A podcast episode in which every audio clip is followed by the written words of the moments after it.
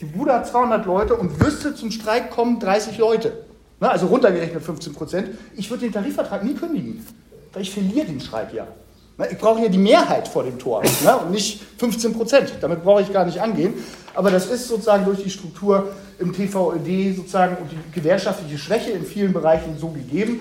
Und so sind die Abschlüsse, wie sie sind im TVED-Bereich. Also der letzte TVED hat abgeschlossen mit 2, Keks Prozent. Waren besondere Rahmenbedingungen mit äh, Corona äh, damals, weil der Abschluss ist erfolgt und eine Woche später kam allgemeines Versammlungsverbot. Aber natürlich fanden es die Leute unbefriedigend. Der Rettungsanker, der hingeworfen wurde, ist zu sagen, aber es gibt zumindest Reallohngewinne. Na, weil die Inflation bei Abschluss bei 1,8 Prozent lag. Dieses Argument hat sich natürlich völlig verkehrt. Es gibt im Rahmen dieses Abschlusses, der bis zum 31.12.2022 äh, läuft, das heißt, das gesamte Inflationsjahr 2022 ist da drin, massive Reallohnverluste. Ja, und das führt natürlich dazu, dass die Leute stinkig sind. Es hat aber gedauert, bis das sich durchgefressen hat, eigentlich äh, durch die Verdi und durch den Apparat. Also ich kann mal die Saga erklären, äh, wie sie gekommen ist. Der erste Akt war eine hauptamtlichen Tagung letzten Herbst. Äh, Ausblick auf das Tarifgestehen 2022 hieß das, wo so ein bisschen informiert wurde und gesagt wurde, na, da war zwar die Inflation zwischen 3 und 4 Prozent, äh, und gesagt wurde, okay, am 1.4. wird der nächste Erhöhungsschritt der letzten TVD-Runde wirksam, 1,8 Prozent. Da kriegt ihr neue Lohntabellen und damit rein in die Betriebe und sagen, wie cool Gewerkschaft ist, ne, mit der neuen Lohntabelle und sagen irgendwas. Damals haben schon kritische Kritiker angemerkt, äh, zu sagen, wir werden eher vermöbelt. Wenn wir reingehen, müssen wir mit einer Diskussion reingehen. Wir kriegen keine Blumen, sozusagen. Das ist, ihr seht, ihr verliert Geld. Wie müssen wir uns aufstellen, damit es nächstes Mal anders wird und nicht andersrum? Und sie sagt, was ist denn eigentlich? Also war in dem Fall ich, der die Frage reingeworfen hatte. Ich sage, was ist denn eigentlich, wenn die nächste TVD-Runde unter den Bedingungen von 4% Inflation stattfindet? Nein, wir haben keine Kristallkugel, weiß man gar nicht, das ist hier Pandemie, Lieferengpässe und so, das wird sich alles einpendeln. Das heißt, also eine Weigerung. Und das hat die grundsatzpolitische Abteilung der Verdi hat Beschwichtigungsgutachten rausgegeben, warum das alles nicht so wild ist, äh, die ganze Geschichte, weil man sich gefürchtet hat, das mal durchzudenken. Wenn du über Jahre zwei und Kriegsprozent abschließt ne, und plötzlich und immer sagst, Inflationsausgleich ist aber das Ziel, dann hast du natürlich eine mentale Blockade, irgendwie weiterzugehen. Diese Linie ist zusammengefallen am 24. Februar mit dem Einmarsch Russlands in die Ukraine. Sozusagen äh, war auch dem letzten wirklich klar, das Inflationsthema wird nicht verschwinden, es wird sich verschärfen, sozusagen durch die Getreideausfuhr, durch die Unterbrechung der Lieferketten und so weiter und so fort. Und wir werden hier ein Riesenproblem kriegen. Darauf wurde reagiert. Ich kriegte in meinem Postfach eine Mail von der wirtschaftspolitischen Abteilung der Verdi, wo dann sagt, hier neue Rahmenbedingungen für die Tarifrunden, die jetzt anstehen, wo dann als erstes drauf stand, Inflation wird ein Riesenthema und so stellt uns vor neue Herausforderungen. Dann die üblichen Verdi-Rechnereien, äh, sozusagen, was können wir fordern, verteilungspolitischer Spielraum und so weiter und so fort, Produktivitätszuwachs, hast du nicht gesehen, was da alles war von 1,8 Prozent. Und dann kam die Folie zur Inflation, wo gesagt wurde, wir wissen halt nicht, wie es sich entwickeln wird, aber eine Zahl, die wissen wir, und das ist die Zielmarke der Inflation der EZB. Die ist bei 2%. Und dann haben wir gesagt, dann nehmen wir die doch einfach mal als Ausgangspunkt sozusagen für unsere quasi Lohnforderungsdiskussion, weil wir nicht wissen, wie es sich entwickelt. Also nicht die Inflation, wie sie real besteht, sondern die, die die EZB gerne hätte. Habe ich gedacht, Gott sei Dank kriegt das kein Mensch zu sehen. Ne? Sozusagen, brauchst du wirklich nicht kommen. Denkst du, Drei Wochen später gibt es die erste TVED-Mobilisierungskonferenz in der Fair- und Entsorgung mit Ehrenamtlichen. Das heißt, da sitzen Personalräte und Vertrauensleute, Körpersprecher äh, da äh, zur Frage Vorbereitung TVED-Runde. Und da kommt ein Mensch aus der wirtschaftspolitischen Abteilung von Verdi und packt die Folie da an die Wand und referiert die da so runter. Ne? Und sagt, ja, hier, da und EZB-Ziel und so weiter. Und der Raum, alles. Schunk, da gingen sie alle hoch, sofort. Ne? Der ganze Saal hat, äh, der ganze Saal ist explodiert. Er gesagt, ob sie ein Ei am Kopf haben, ne? weil sie gesagt haben, die Leute, damit können wir nicht rausgehen. Das ist keine Linie. Die Leute haben real, das ist äh, gerade in den unteren Lohngruppen sind wir vom Absturz bedroht. Ne? Die Leute haben da nichts. Die größte Vererbungswelle und Enteignungswelle von unabhängig Beschäftigten seit der Agenda 2010, ne? das kann da nicht sein. Da wurde es richtig lustig.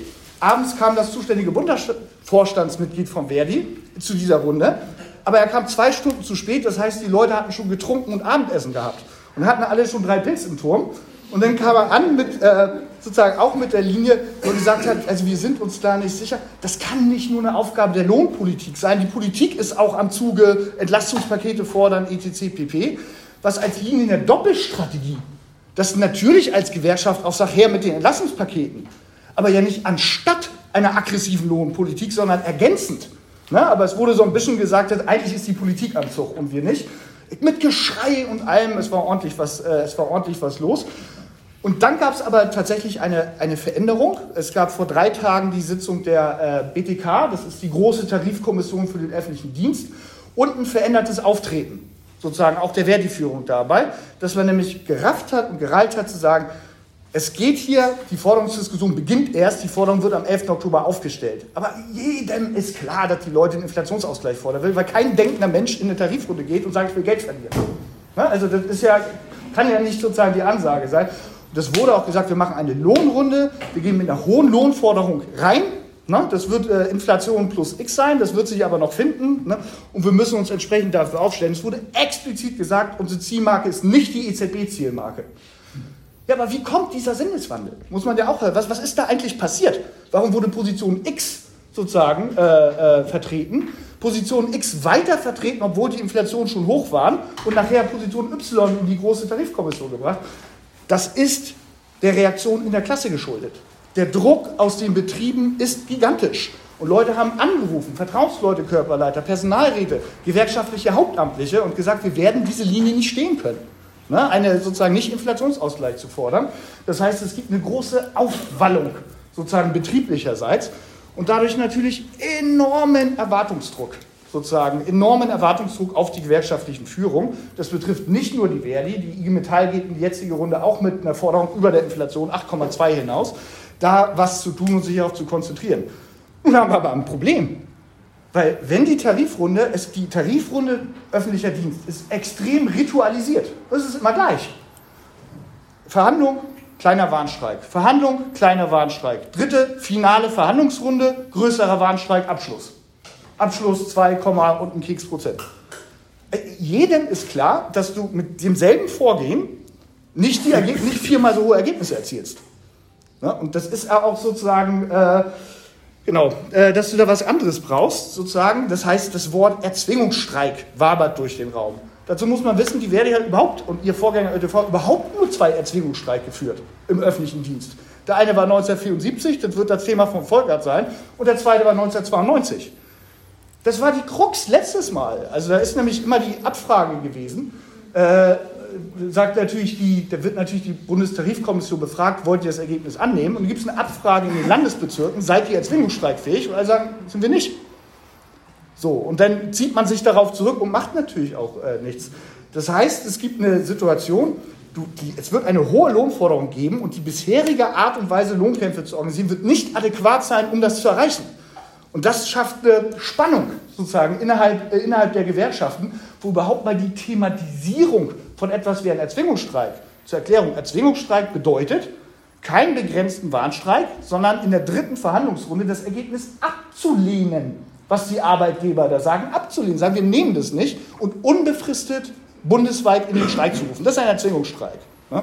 Enorme Kraftprobe sozusagen, die, wenn sie die Gewerkschaft besteht und so, Gewerkschaft stärkt und wenn sie nicht besteht, Sache ist, ich habe auch keine Kristallkugel, aber die, die Linie, dass wir eine Erzwingungssteigfähigkeit herstellen müssen, ist auf alle Fälle äh, die richtige. Nun führt das aber sozusagen zu, zu Spannung, sozusagen innergewerkschaftlich, weil da natürlich Räume sich jetzt öffnen dessen, es muss eine andere Art von Kampfführung geben, aber es gibt wenig Erfahrung im Großteil des Apparates, von außerhalb mal die Leute für einen eintägigen Warnstreik rauszurufen.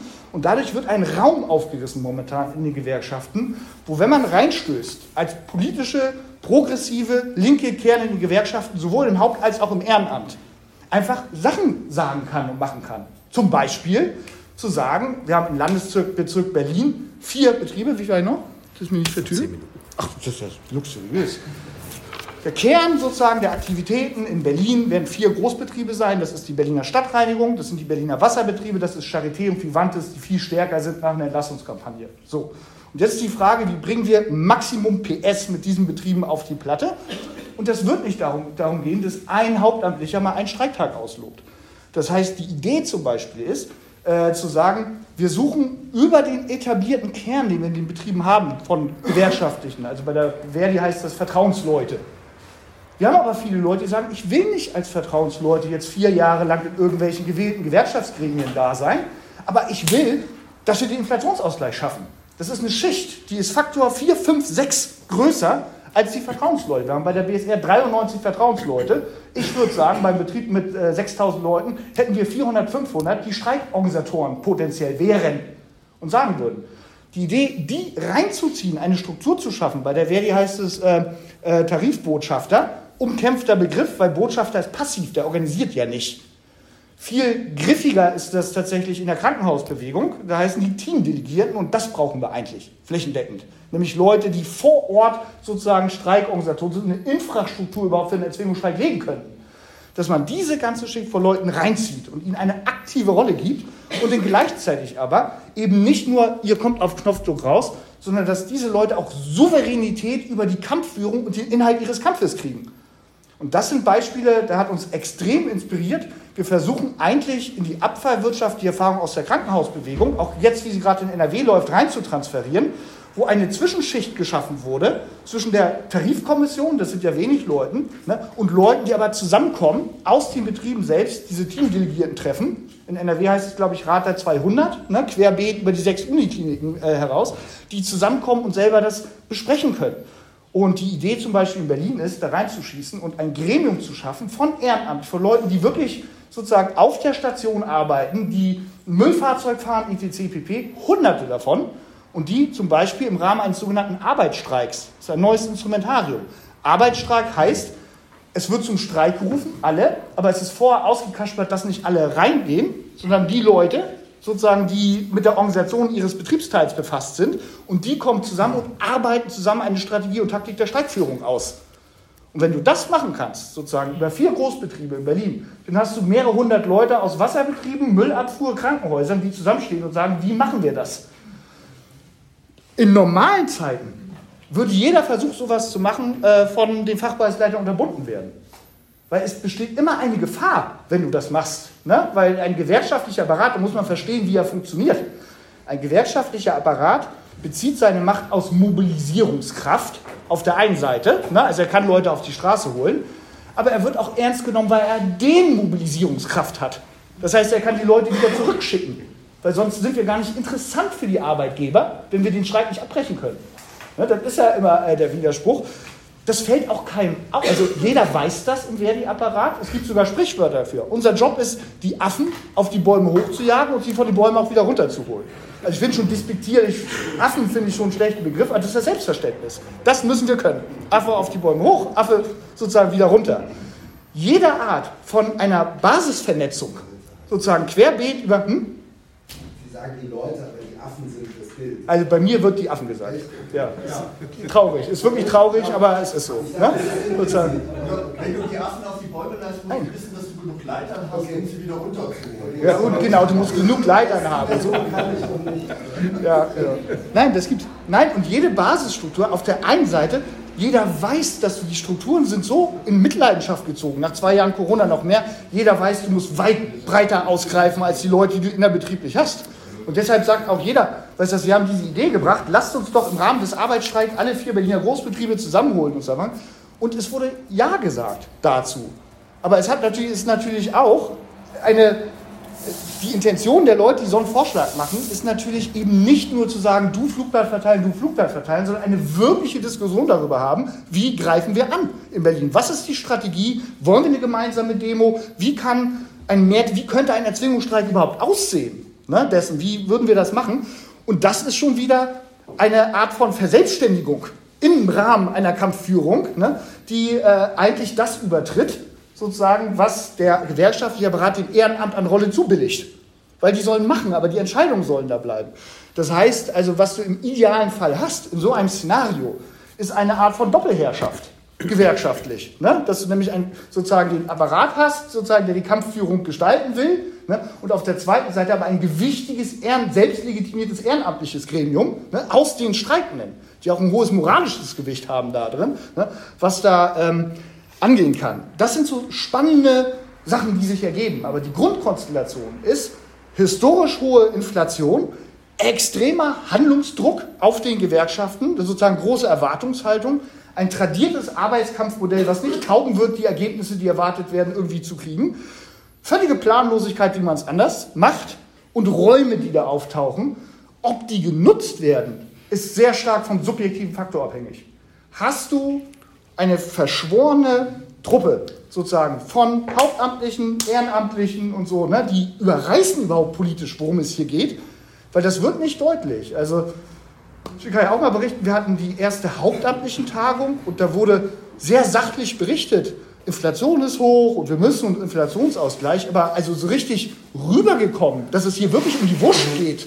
Ne? Und dass, wenn die Gewerkschaft mit 3% abschließt, gar nicht so schnell die Austritte einsammeln kann.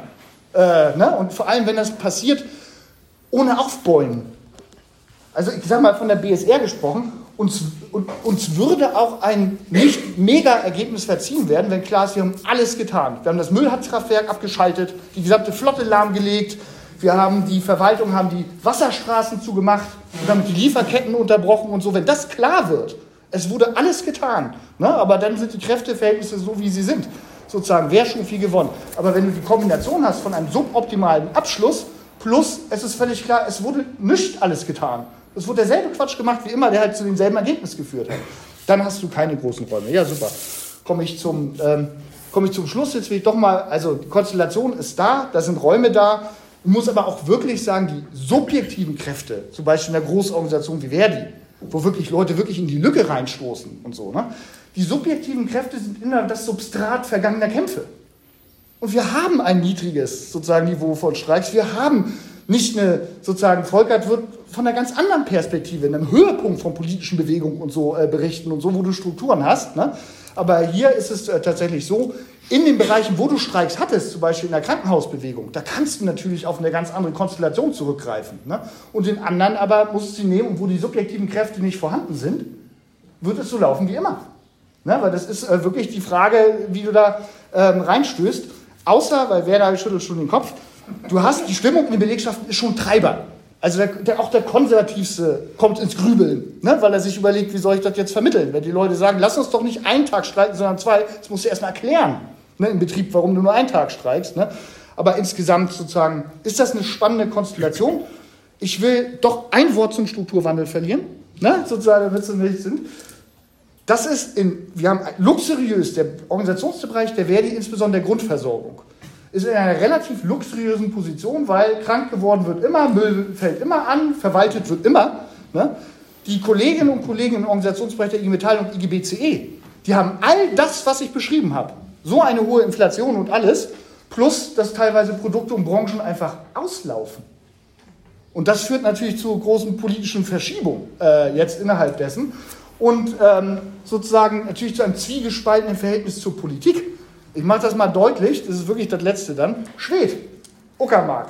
In Schwed kommt von der Druschka-Pipeline das, äh, das, das Öl ran. 1200 Leute arbeiten da, 2000 in den sozusagen angrenzenden Betrieben. Die wird jetzt abgeschaltet.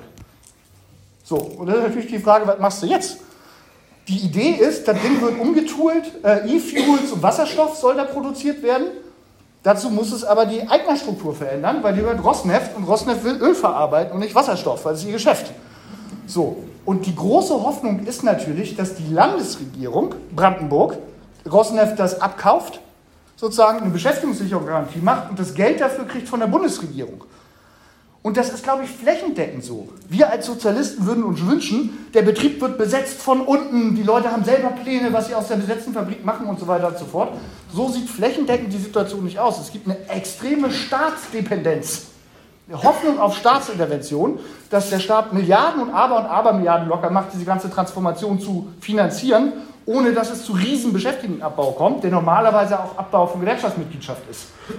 Und wenn man sich fragt, warum hat die 100 Milliarden Aufrüstung, warum hat die Verdi ein Statement dagegen rausgegeben, die NGG und die GEW, aber die IG Metall und die IG BCE sind verhaltener, dann sagt man kurzschlüssig bei der IG Metall, naja, weil die Rüstungsindustrie drin hängt. Auch aber vor allem will man nicht die Hand beißen, die einen füttert. Und das heißt, es gibt sozusagen eine extrem Gucken auf den Staat, sozusagen, dass der hilft und deshalb will man auch nicht allzu aggressiv gegen die Bundesregierung vorgehen. Ne? Das ist eine schwierige Situation. Da haben wir es besser. Ich wollte es nur noch mal angesagt haben, damit wir einen Anknüpfungsfaden haben. Aber es ist eine spannende Situation und gebe ich weiter an Volkert, weil der kann mal historisch sagen, wie die denn von links genutzt wurde mal. Ja, ich fange mal mit dem. Äh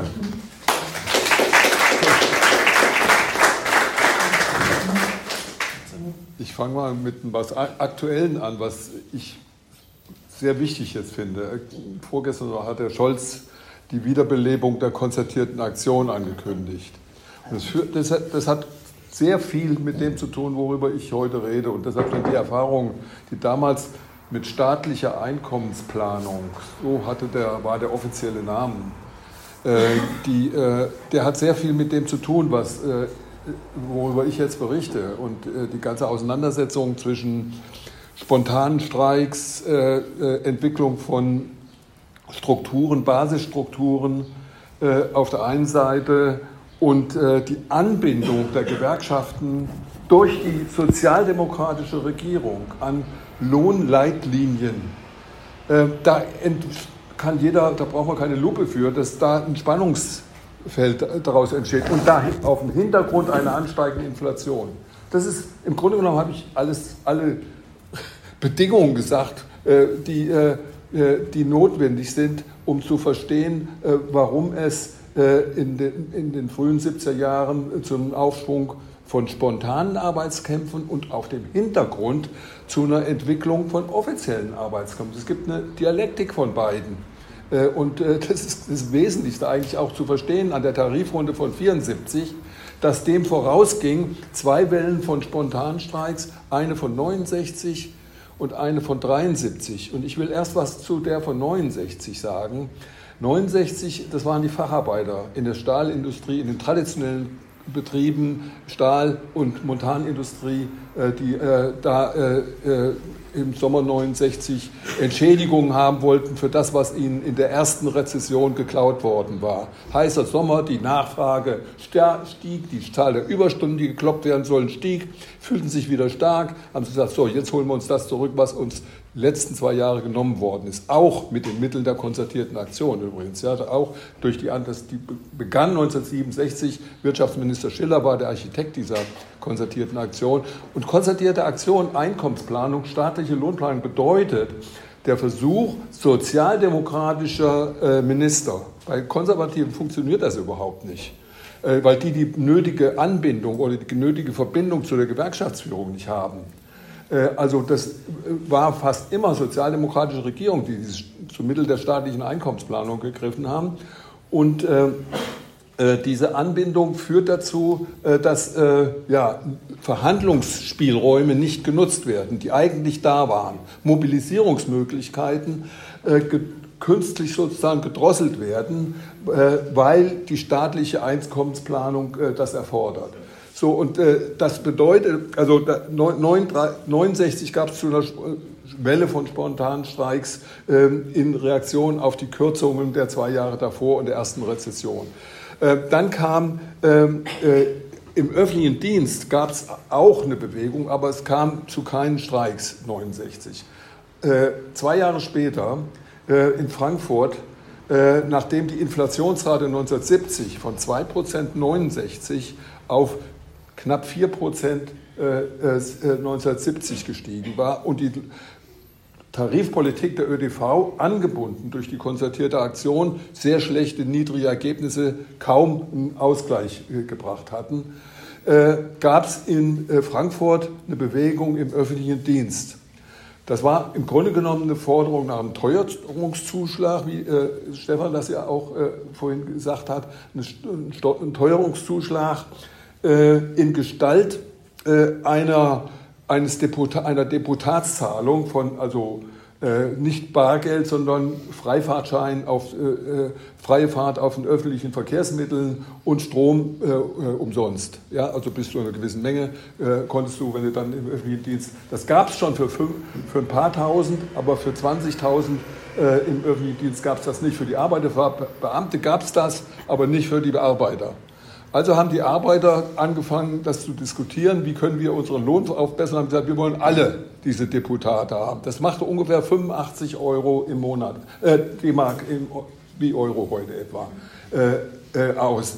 Und, äh, und ähm, dann, die, das wurde in den Betrieben diskutiert. Äh, es gab Vertrauensleuteversammlungen. Die Kreisverwaltung der ÖTV hat es ignoriert zunächst einmal. Dann gab es die ersten Bahnstreiks. Äh, und dann gab's, äh, war der äh, Kreisvorstand gezwungen, eine Mitgliederversammlung, eine Vertrauensleutevollversammlung einzuberufen. Und da wurde zum ersten Mal die Forderung dann erhoben, 85 Euro Deputatszuschaltung für alle. Die Reaktion war, der Personalrat soll verhandeln. Der Personalrat verhandelte, die Stadt stellte sich stur, es kam nichts bei raus. Dann gab es wieder spontane Streiks in ein paar Betrieben. Äh, dann äh, gab es wieder eine Vertrauensleutevollversammlung. Äh, diesmal sagte, der Druck war größer, die, Kreis, die Kreisleitung ÖDV sagte, jetzt verhandeln wir. Nicht der Personalrat, sondern wir. Aber auch der bis auf Granit kriegte nichts. Und daraufhin gab es eine dritte Vertrauensleutevollversammlung, wo dann gesagt so, wenn ihr alle nichts machen könnt, dann müssen wir was machen. Daraufhin kam es zur, zur Wahl eines, äh, eines Ausschusses der versammelten Vertrauensleute.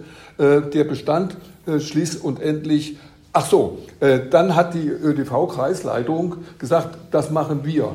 Wir berufen das ein. Äh, da müssen aber alle Betriebe drin sein, nicht nur die Streikbereiten, die jetzt auf der Versammlung waren. Also haben sie das in die Hand genommen mit dem Ergebnis, dass dann äh, bei der ersten Sitzung der neuen gewählten äh, Vertrauensleute Leitung ähm, äh, 53 Delegierte aus den verschiedensten Betrieben, auch aus Beamten, die überhaupt nicht gedacht hatten, die hatten schon die Deputate. Ja. Der Sinn war, dass man die Kontrolle behält über das Ding, ja. aber es gelang nicht. Äh, die Mehrheit in dem ZVA war für Streik und die haben nichts äh, auf die Reihe gebracht. Also es zu, kam es zu einem eintägigen spontanen Streik, also wilden Streik kann man sagen. Äh, mit, ich war auf diesem Streik in Frankfurt auf dem Römer anwesend, der war rammelvoll, da waren etwa 20.000 Leute aus allen Betrieben, die gesamte Müllabfuhr, äh, Friedhofsämter, Theater, alles war da versammelt. Und mit dem Ergebnis, äh, dass die 85 Euro durch waren. War am nächsten Tag, sagt die Stadt, ja, ihr kriegt es. Also es war so ein Druck äh, da, dass, äh, also das war natürlich ein enormer Sieg, was das macht mit den Leuten, also ist klar. Äh, und ähm, äh, dieser ZVA hat in den Jahren von 71 bis 85, ich, ach so, ich wollte ein, eine Passage aus dem Papier, äh, also es gibt so eine Art Geschichte von diesem Vertrauensleuteausschuss, da heißt es, damit hier kein Falscher, der das geschrieben hat, ist vor zwei, vor zwei Wochen gestorben, äh, ich muss mal einen Nachruf schreiben für. Also, ich jetzt nichts zu sagen. Ich habe mit dem ein paar, paar Jahre zusammen gewohnt, das ist eine unheimlich interessante Geschichte. Aber jedenfalls, er hat Papier 75 geschrieben nach der Beerdigung des ZVA. Ähm, äh, damit hier kein falscher Eindruck bei den Lesern entsteht, muss hier, hierzu gesagt werden, dass es sich bei den ZVA-Delegierten nicht um irgendwelche verhinderten Bürokraten handelt. Alle Vertreter im ZVA hatten den nötigen Rückhalt im Betrieb Sie waren Kreisdelegierte, Hauptabteilungs- oder Personalgruppendelegierte, Personalräte oder Vertrauensleutevorsitzende. Äh, der Grund, warum sie ausgerechnet im Rahmen des ZVA, so nicht im üblichen Rahmen arbeiten wollten, also in irgendwelchen Ausschüssen, bestand darin, dass sie die Tagesordnung machen konnten nach den Problemen, die ihnen am wichtigsten waren, dass ihre Aufträge, die ihnen vom Betrieb mitgegeben wurden, dort Gehör fanden dass die Hauptamtlichen dort nur Gäste waren und übrigens furchtbar ausgeschimpft werden konnten. Kurz, die Atmosphäre war wie auf Mitgliederversammlungen. Kollegen, die sonst auf Delegiertenversammlungen der ÖDV sich nie getrauten, den Mund aufzumachen, hielten dort richtige Referate. Der Hauptzusammenhalt dieses Gremiums besteht allerdings in der Tatsache, dass keiner der Vertreter ein blinder Mitläufer der Gewerkschaftsbürokratie war, vom politisch organisierten, wie der Hannes, der Leiter des ZVA, äh, über linke Sozialdemokrat bis hin zum militanten Vertrauensmann waren sie alle durch ihre bisherigen Erfahrungen der Gewerkschaftsbürokratie sehr kritisch gegenüber eingestellt und gemeinsam war ihnen das Wissen, dass sie ihre Probleme selbst anzupacken hatten, wenn sie etwas erreichen wollten. Also das ist äh, das Selbstverständnis gewesen. Ich würde sagen, das ist im Grunde genommen im Kern einer, ein Arbeiterrat. Ja? Also in anderen Situationen entstehen so Arbeiterräte. Äh, und äh, äh, wie gesagt, der hat in allen Streikbewegungen und, und ich war auf verschiedenen Mitgliederversammlungen der, äh, der äh, ich war selbst ÖDV-Mitglied damals und auf, wenn es Kreismitgliederversammlung gab, da hast du immer vorne drauf die äh, Kreisführung gehabt, die, die Hauptamtlichen, und in der ersten Reihe unten saß der ZVA. Dann hat der oben ihren Input gemacht, dann stieg einer vom ZVA ans Podium und sagte dann, die Meinung ihrer. Das war nicht immer dagegen, aber sie haben immer eine unabhängige Position gehabt, die sie dann, und alle warteten erstmal, was das sagt denn jetzt der ZVA dazu. Die, die Hauptamtlichen haben das gehasst. Von, vom ersten Tag an haben sie es gehasst. Sie haben immer versucht, es abzudrehen. Und interessant, was er beschreibt, wie es zu Ende gegangen ist, 75. Dieser ZVA hat nicht nur sich um ökonomische Fragen gekümmert. Der hat zum Beispiel die Berufsverbote bekämpft. In Frankfurt wurden keine Berufsverbote gehängt. Die SPD hat das 1972. Warum? Weil der ZVA äh, in den Betrieben durchgesetzt hat, dass das nicht sein darf weil sie sonst Aktionen machen in Betrieben. Das ist enorm wichtig, politisch. Die haben gesehen den Zusammenhang zwischen Berufsverboten und ihrer Kampffähigkeit. Also, äh, oder sie haben in jeder größeren Tarifrunde äh, die Warnstreiks organisiert. Es war der ZVA, der die Warnstreiks organisiert hat bei Tarifrunden. Und bei der Aufstellung der Tarifforderung von 74 hat in Frankfurt der ZVA äh, äh, ganz zentrale Rolle oder hat die Forderung aufgestellt, die dann vom hessischen Bezirk äh, als die weitestgehende Forderung äh, aufgenommen wurde. Er hat auch also, also eine überregionale Bedeutung gehabt. und ähm, also da bin, bin ich, äh, also die, achso, ich, äh, letzter Satz zum ZVA. Also äh, es hat sich in gewisser Weise selbst aufgelöst. Warum? Weil er zunehmend gekapert wurde von der radikalen Linken. Die sind dort aufgenommen worden. Es gab alle politischen Gruppen, sind äh, regelmäßig zu, zu den ZVA-Sitzungen gekommen. Die Tagesordnung wurde immer mehr von den politischen Bedürfnissen der politischen Organisationen, die da waren, die hatten irgendeine Demo und hätten das gern vom ZVA unterstützt gehabt, was auch oft geschehen ist, weil die auch sehr politisch waren. Wir haben zum Beispiel jedes Jahr am 1. Mai hat der ZVA am Vorabend des 1. Mai eine eigene Demo organisiert. Der ZVA hat durchgesetzt, dass das Theater am Vorabend des 1. Mai offen gemacht wird für alle politischen Organisationen. Ich weiß noch, gab, äh, die gesamte revolutionäre Linke hat im Frankfurter Theater äh, ihre, ihre Stände gehabt, Veranstaltungen, Musik, und so weiter, also ein Fest sozusagen gemacht. All das war äh, vom Z, also es gab eine Verquickung der revolutionären Linken mit dem ZVA, aber die Tagesordnung wurde zunehmend bestimmt durch die Bedürfnisse der revolutionären Linken mit dem Ergebnis, dass die Müllabfuhrdelegierten, die nicht so politisch waren, denen das sagen, was soll das denn jetzt hier, ja, äh, äh, nicht mehr gekommen sind. Und nachdem die Haupt, die größten Betriebe nicht mehr gekommen sind und die Unterstützung da wegbrach, in dem Augenblick konnte die Kreis, die, die, die Apparate killen und es gab keinen Widerstand mehr. Warum? Weil vorher, äh, das, ich sage mal, das ist wichtig, ja, also, dass man das Balance zwischen, die waren politisch, aber sie waren durch die radikale Linke sozusagen überstrapaziert, würde ich sagen. So. Ähm, jedenfalls ähm, äh, zu, der, äh, zu, der, äh, zu dem Streik von 74. Also äh, da war auch der Hintergrund, dass 73 ein Tarifvertrag der ÖTV abgeschlossen worden, der, der bei der Inflationsrate lag. Dann gab es noch Steuererhöhungen. Insgesamt hatten die Kollegen weniger in der Tasche nach der, der vorangegangenen Tarifrunde. Dann gab es 73 erst in der Stahlindustrie wieder, aber dann auch äh, in der äh, Autozulieferindustrie und in vielen anderen Betrieben spontane Streiks für Teuerungszulagen. So wurde das genannt. Nachschlag, Teuerungszulage. Die Inflationsrate lag inzwischen bei 7,5 Prozent. Äh, und, die Tarif, äh, und, und der Tarifabschluss von 73 hatte anderthalb Jahre Laufzeit. Das führt zu einem ganz, ganz wichtigen Punkt, nämlich der Laufzeiten. Ich glaube, das, ist, das wird eine zentrale Frage in der nächsten Zeit.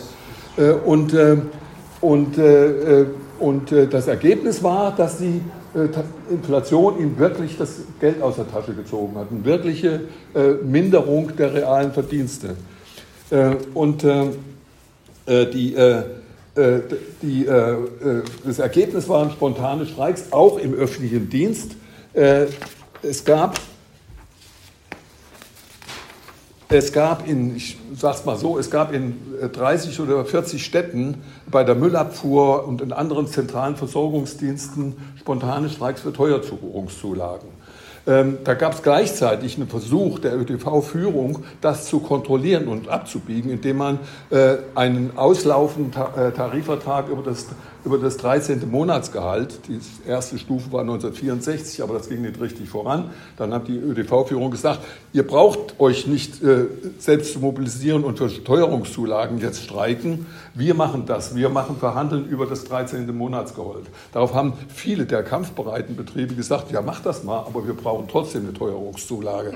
Also es war nicht, ihnen nicht einsichtig, warum plötzlich das 13. Monatsgehalt mit ihren Ansprüchen auf Realsteigerung der Reallöhne, äh, das sollte ja eine Verbesserung sein und nicht ein Ausgleich für eine Verschlechterung. Ja, also das war, äh, wurde abgelehnt und es kam trotzdem zu einer Welle von spontanen Streiks.